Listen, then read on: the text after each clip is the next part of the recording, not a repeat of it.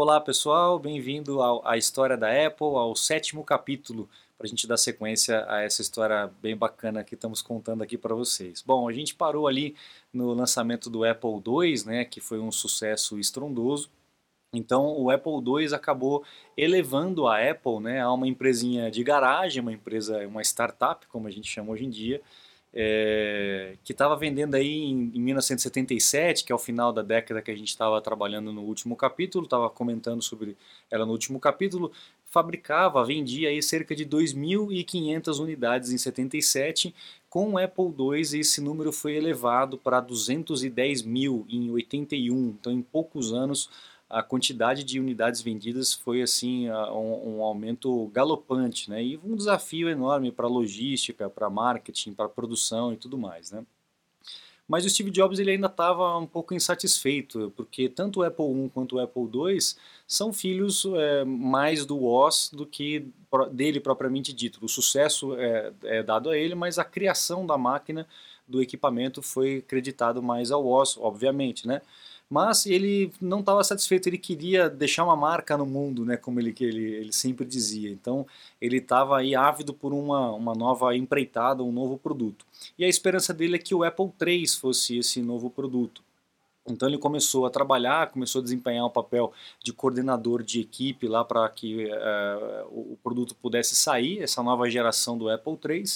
Só que eh, as dificuldades de gestão que ele tinha na época, de lidar com as pessoas, com equipe e tudo mais, é, acabou virando um fracasso total. O Apple III nem vale a pena que a gente comentar muito, porque a máquina saiu, era muito fraca, ela esquentava, ela tinha problema com placa, com conectores, porque ela foi feita aí muito às pressas e sem muita orientação, né?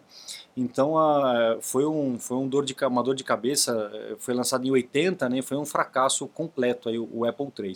O Randy Wigington, que é esse camarada aqui, ele trabalhou na, na Apple nessa época, a gente já falou sobre ele, né?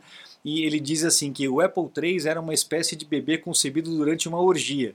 Uma dor de cabeça terrível e lá está aquele filho bastardo e todo mundo diz, não é meu. então, todo um esforço para poder preparar um produto que, no final das contas, ficou bem ruim, né?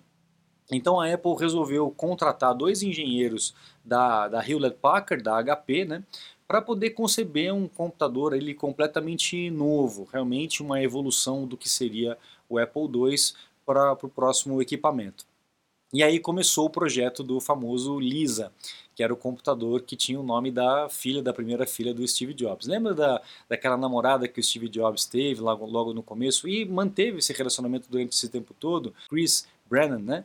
É, eles tiveram uma, uma, menina, né? E o Jobs demorou um tempão para poder assumir realmente a filha, é, enfim, alguns problemas particulares ali da, da, relação dele com ela e tal.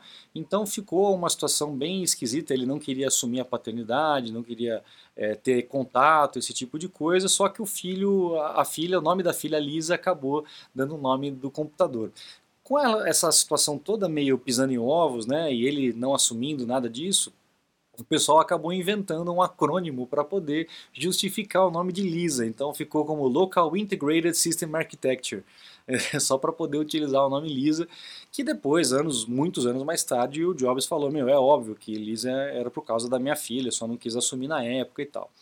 Mas era uma máquina para custar 2 mil dólares, com 16 bits ao invés do 8 bits que era o, o Apple II, então uma, uma, máquina muito mais forte. E aí tinha um, um programador, um, um, gênio, né, um pequeno gênio programador chamado Bill Atkinson. O Bill Atkinson, ele era um estudante que fazia doutorado em neurociência, só para vocês terem uma ideia, tinha tomado muito ácido e era um cara além da curva, assim, né? Ele foi convidado para trabalhar para a Apple, ele não aceitou, ele não quis. A Apple começou a sondar, sondar, sondar, mandou uma, um, um bilhete de avião, né, uma, uma passagem de avião é, não reembolsável, né? Ele falou, tá bom, eu vou até lá para ver o que está acontecendo, eu quero ver o que, que o Steve Jobs tem para me dizer, se ele vai me convencer, né? Aí o Steve Jobs o recebeu e tal, falou: olha, aqui a gente está inventando o futuro. Então pense em surfar na crista de uma onda, é realmente emocionante. Agora pense em nadar cachorrinho atrás dessa onda, a diversão não chegaria nem perto. E aí ele, com essas frases aí, ele realmente assumiu o trabalho dentro da Apple. Né? E esse cara realmente é um outro camarada que tem que ser colocado num destaque especial, porque ele realmente fez muita coisa dentro da Apple. Né? O primeiro trabalho que ele teve, que ele comentou, foi de desenvolver um programa que não existia antes, mas que na verdade ninguém queria muito na época. A Apple tinha um anúncio na, na numa revista, esse anúncio aqui, é, que mostrava o cara na cozinha aí, com um computador e um gráfico de acompanhamento de ações. Só que não existia esse programa, eles colocaram isso só para propaganda. E para a Apple poder fazer essa propaganda, ela resolveu fazer um programa que desse aquele tipo de gráfico, para não ter dor de cabeça. Então ele teve que inventar um programa por causa do anúncio desse do Apple II aqui na, na, no, no computador, né? Na, da, do anúncio aqui na revista. Né? Então, olha só como é que eram as prioridades. Né? E ele queria que criasse, ele queria criar uma versão do Pascal, aquela linguagem de programação, para rodar no Mac, no Mac não, para rodar no Apple, né? E o, o, Jobs achava que era perda de tempo e tal, e ele começou a insistir, insistir, o Jobs falou, tá bom, já que você é tão apaixonado por esse Pascal aí, é, eu te dou seis dias para você me provar que eu estou errado. E o cara, em seis dias, ele fez uma versão do, do Pascal é, para o Apple. É, olha só que coisa absurda, né? Bom, enfim, no outono de 79 a Apple estava criando três protótipos, três produtos, né? Tinha o, o Apple III que estava catando cavaco, tentando uh, se segmentar, né? Tentando se colocar e arrumar os problemas. Tinha o projeto do, da Lisa, né? Do Lisa, que estava começando a decepcionar o Jobs, ele já não estava gostando, estava tendo muita confusão e tal. E tinha um outro projeto alternativo que é, tinha um codinome de Annie, ele era desenvolvido por esse cara aqui, que é o Jeff Raskin. O Jeff Raskin, ele era um ex-professor, ele deu aula para o Bill Atkinson, para vocês terem uma ideia. Né? E, ele tinha uma ideia, uma visão de computador para as massas, computador para o povo geral. Então, um computador é relativamente bom, com um preço super acessível para realmente se tornar um computador é, pessoal. E ele começou a falar para o pessoal da Apple, falar, olha, tenha lá o, o Xerox, né, o Xerox, como a gente fala aqui, a Xerox Park, né, que é Park chama, seria o Palo Alto Research Center, é, onde a, a Xerox, a Xerox, ela tinha o seu departamento de pesquisa e desenvolvimento lá nos anos 70. É, então era um terreno ali de, de para a galera pirar realmente nas tecnologias. E eh, até para vocês terem uma ideia da importância do, desse, do, do, do, parque, da Xerox, da Xerox, o Alan Kay trabalhava lá, para vocês terem uma ideia. Ele tem duas frases muito famosas. A primeira é: A melhor maneira de prever o futuro é inventá-lo. Essa é uma frase muito boa. E a segunda frase famosa dele é que é: As pessoas que são sérias em relação ao software devem fazer seu próprio hardware. E isso acabou virando um mantra para o Jobs, né? Com certeza. A grande vantagem da Apple funcionar tudo redondamente, né? Como mágica, como o Jobs dizia, era justamente isso. A, mesma, a mesma empresa faz o, o tudo que é necessário para funcionar. Então, é, a chance de dar errado é menor, né? Bom, então o, o, Jeff Raskin, ele começou a falar, meu, vamos lá, é, tem coisas importantes lá e tal. E eles inventaram um sistema é, de, de bitmap. Antigamente o computador ele só era só funcionava com o teclado, né? não tinha, não existia um mouse. A tela era só entrada de comando e tal. E de repente lá na, na Xerox eles desenvolveram um equipamento chamado mouse, porque parecia com um rato, é, e, e, você conseguiria mover um cursor na tela. Não do jeito que a gente move hoje, né? mas você conseguia mover e clicar em coisas na tela. Então era uma tela de mapa de bits por isso que é bitmap. Então cada pixel ele era controlado é, por, por um, uma parte específica do computador, é, pelos bits na memória do computador. Né? O Jeff Raskin achava que aquilo com certeza era o futuro, e, só que o Jobs não gostava muito do Raskin, ele achava meio babacão, meio é, é nariz em pé e tal. Ele dizia aqui que ó, é um babaca que enche o saco, o Jeff Raskin, mas o cara realmente foi também muito importante. O que, que aconteceu? Culminou que a Xerox, ou a Xerox, né, queria participar da segunda rodada de investimento da Apple nessa fase aí. E aí o Jobs, é, sabendo do que o Jeff Raskin tinha falado, falou, tá bom, eu vou deixar vocês investirem na Apple um milhão de dólares se vocês abrirem o kimono aí, mostrar os segredos é, do parque de vocês, do, do, do seu centro de, de pesquisa. A Xerox aceitou e aí eles foram para lá fazer uma visita, o Jobs, o Raskin e uma turma toda, o Atkinson e tudo mais, né? Lá na, na Xerox tinha um camarada chamado, chamado Larry Tesler, ele era também muito bom, um cara genial, e ele estava feliz com a chance de mostrar a tecnologia para alguém, porque ele percebia que os chefes lá na Xerox não estavam dando muita, muita trela para aquilo, não queriam saber muito daquilo, né? Os chefes não davam sinal de gostar daquilo ali. Mas a amiga dele, a Adele Goldberg, que era uma outra pessoa que trabalhava lá, ela ficou horrorizada com a Xerox fazer isso. Tipo, meu, ah, vocês vão abrir todos os segredos para esses caras, vocês estão malucos, né? Vão dar a joia da coroa para esses caras e tal. E, enfim, mostraram tudo o que eles estavam resolvendo lá, desenvolvendo lá dentro da Xerox, que era uma das coisas principais, era realmente a, a, interface gráfica. Né? E isso foi assim um, um eureka na cabeça do Steve Jobs, foi o, o grande insight da cabeça dele. É, ele diz assim, ó, foi como se um véu tivesse sido tirado dos meus olhos eu pude ver qual seria o futuro da, da computação. Então ele ali ele, ele viu tudo que ele deveria fazer ali para transformar aquilo realmente em algo é, palpável, né? E ele diz aqui, ó, tudo se resume em tentar se expor às melhores coisas que os seres humanos fizeram e depois trazer essas coisas para o que você está fazendo. E é bem isso mesmo, né? É o caldeirão das boas ideias e você nasce uma ideia subproduto daquilo novo, né? é, daquilo tudo, né? um algo é, novo a partir do, do, velho. Né? E a Xerox, ela pensa só, né? ela poderia ter sido dona de toda a indústria de computadores se eles tivessem tido a visão, né? tido a visão de que aquilo que estava sendo desenvolvido embaixo da, da barba dele, do, do, nariz deles, era realmente algo imprescindível. Né? O T.S. Eliot, para vocês terem uma ideia, ele falou isso, ó, nos anais da inovação, novas ideias são apenas uma parte da equação.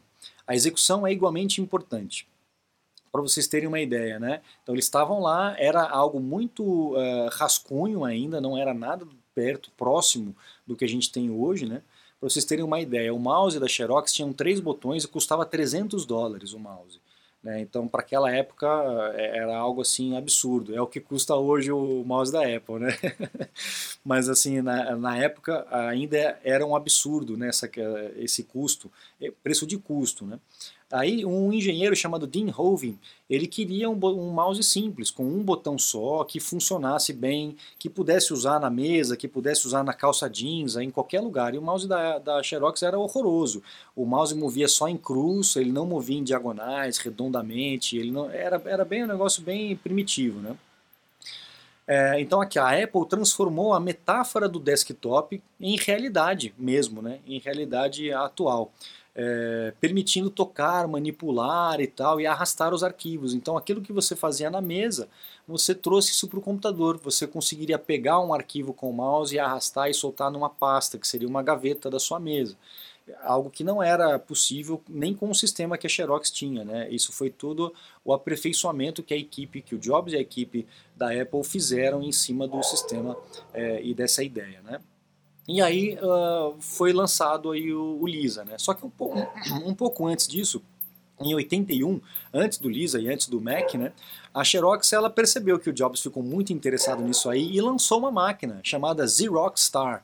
Essa máquina aqui que custava na época 16.595 dólares. Para quem acha que a Apple é cara, olha só, naquela época 16, 17 mil dólares quase, né, 16.600 dólares praticamente, no varejo, tá? Foi um fracasso, obviamente. Eles conseguiram vender ainda 30 mil unidades disso aí, mas foi um fiasco total. E aí o Jobs viu aquilo ali, viu que horroroso, o trabalho horroroso que eles fizeram, chamou o Bob Belville, que também trabalhava lá na, na Xerox, para trabalhar. Então ele chamou numa entrevista e virou para ele e falou assim: Olha, Bob, tudo que você fez na sua vida é uma merda. Por que, que você não vem trabalhar para mim, né? E o cara foi. Ele junto com o Tesla, o Larry Tesla, que fez a apresentação de toda aquela tecnologia para eles, né? Então aí ele conseguiu trazer a turma de lá também para trabalhar. Bom, o Atkinson ele decidiu que a tela deveria ter o fundo branco no lugar do fundo preto. Até então toda, todo o monitor era preto com as, as letras é, acesas, né, verde, branco, enfim. E ele inverteu, ele falou, não, a gente tem que colocar no computador, uh, what you see is what you get. O que você está vendo é o que você obtém na vida real, vai ser muito mais fácil as pessoas aprenderem, a mexer no computador se ele de uma forma ou de outra é, é, mimificar, não sei nem se existe essa palavra, né, mas é, fazer bem parecido com o que é na realidade. O, o iPhone foi assim também, né, tinha aquele, aquela interface esquemórfica que o pessoal chamava, né, tentando imitar o que é o de verdade para as pessoas se acostumarem. Então o, o Atkinson, Atkinson ele falou isso, meu, a gente vai ter que ter uma tela branca. E os caras do hardware falaram, queria matar o cara. Falaram, meu, como é que ele vai fazer isso? Não tem condição e tal, monitor, fósforo, aquela coisa toda. Enfim, eles conseguiram é, fazer isso. Né? Outra coisa que o Atkinson conseguiu fazer é que as janelas se sobrepusessem uma à outra dando a impressão de camadas, né? que o computador tivesse, tivesse um, um eixo Y, né? não fosse só para cima e para baixo, de, de, esquerda e direita, tivesse uma coisa sobreposta à outra. Né? É, que mais aqui? Uh, o mouse, né, também conseguiram melhorar incrivelmente o mouse para mexer em, todas as direções que antigamente não conseguia mexer. É, tiveram que mudar toda a mecânica é, é, com aquela bolinha. Lembra que antigamente o mouse tinha uma bolinha embaixo que fazia a, a sensação da rotação e tal? E aí o Atkinson queria que isso, a turma fizesse esse tipo de modificação nos, que, nos mouses que vieram lá da Xerox, né? E o cara falou, meu, na boa, é, algo barato que custasse 16 dólares, que é o que você quer ali, não tem condição de fazer. Um dos engenheiros falou. No dia seguinte o cara foi mandado embora. O Jobs mesmo mandou o cara embora. O Atkinson chegou lá, o cara já não estava mais lá. Já tinha um outro engenheiro que falou, meu, eu consigo fazer, pode deixar comigo que eu vou fazer. E conseguiram, né? Conseguiram fazer. Agora, lá dentro tinha uma disputa muito grande, né, dentro da, da, da equipe lá. Tinha o John Couch, que era um cara que, é, é, pessoal da HP, ele queria uma máquina mais para o mercado empresarial, uma máquina mais enxuta e tal. E o Jobs que queria fazer uma máquina melhor, uma máquina né, bem acabada, uma obra de arte. Então tinha essa disputa interna. O Scott e o Markula, lembra do Scott, o CEO da, da Apple daquela época? E o Markula, que era o investidor, eles tinham a intenção de tentar botar uma ordem, que a, a brigaiada lá dentro realmente estava muito grande. E aí, em setembro de 1980, eles tramaram secretamente uma reorganização da empresa. O, o John Couch ele acabou se tornando o chefe do projeto do Lisa, tiraram o Jobs da parada, botaram para escanteio.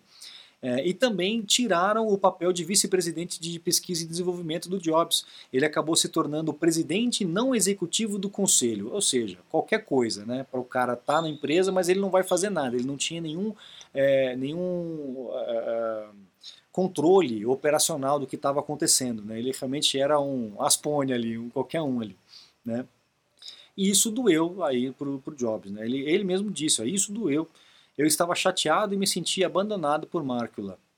Ele e Scott achavam que eu não estava em condições de dirigir a divisão lisa. Ruminei muito isso. E realmente ele não estava. Ele, muito jovem, subiu a cabeça, ele tinha dificuldades de, de lidar com, com, gente, com equipe e tudo mais, e estava levando realmente a empresa por um lado ruim. O, o, Apple III já tinha sido um fracasso, a Lisa estava com, um monte de brigaiada, essa história do nome, da filha dele, ele trazendo problema pessoal, enfim. Ele acabou levando essa na cabeça nesse momento em que estava sendo desenvolvido esse equipamento Lisa, que foi o primeiro computador é, com interface gráfica real, né? O que tinha lá da Xerox, o Star, era, era protótipo de protótipo, não, não tinha essa, essa sensação, essa impressão de realmente um computador gráfico, o que acabou sendo bem aprimorado e apresentado no Lisa. E no próximo capítulo a gente vai dar sequência para o próximo item, que vai ser o próprio Macintosh, que seria o projeto N, que a gente combinou, é, comentou aqui nesse capítulo, a gente vai dar sequência no próximo capítulo, oitavo, né, se eu não me engano, da nossa sequência. Então eu fico por aqui, eu agradeço a todos vocês que acompanham aqui a história da Apple junto comigo. Muito obrigado, um grande abraço e até o próximo. Tchau, tchau.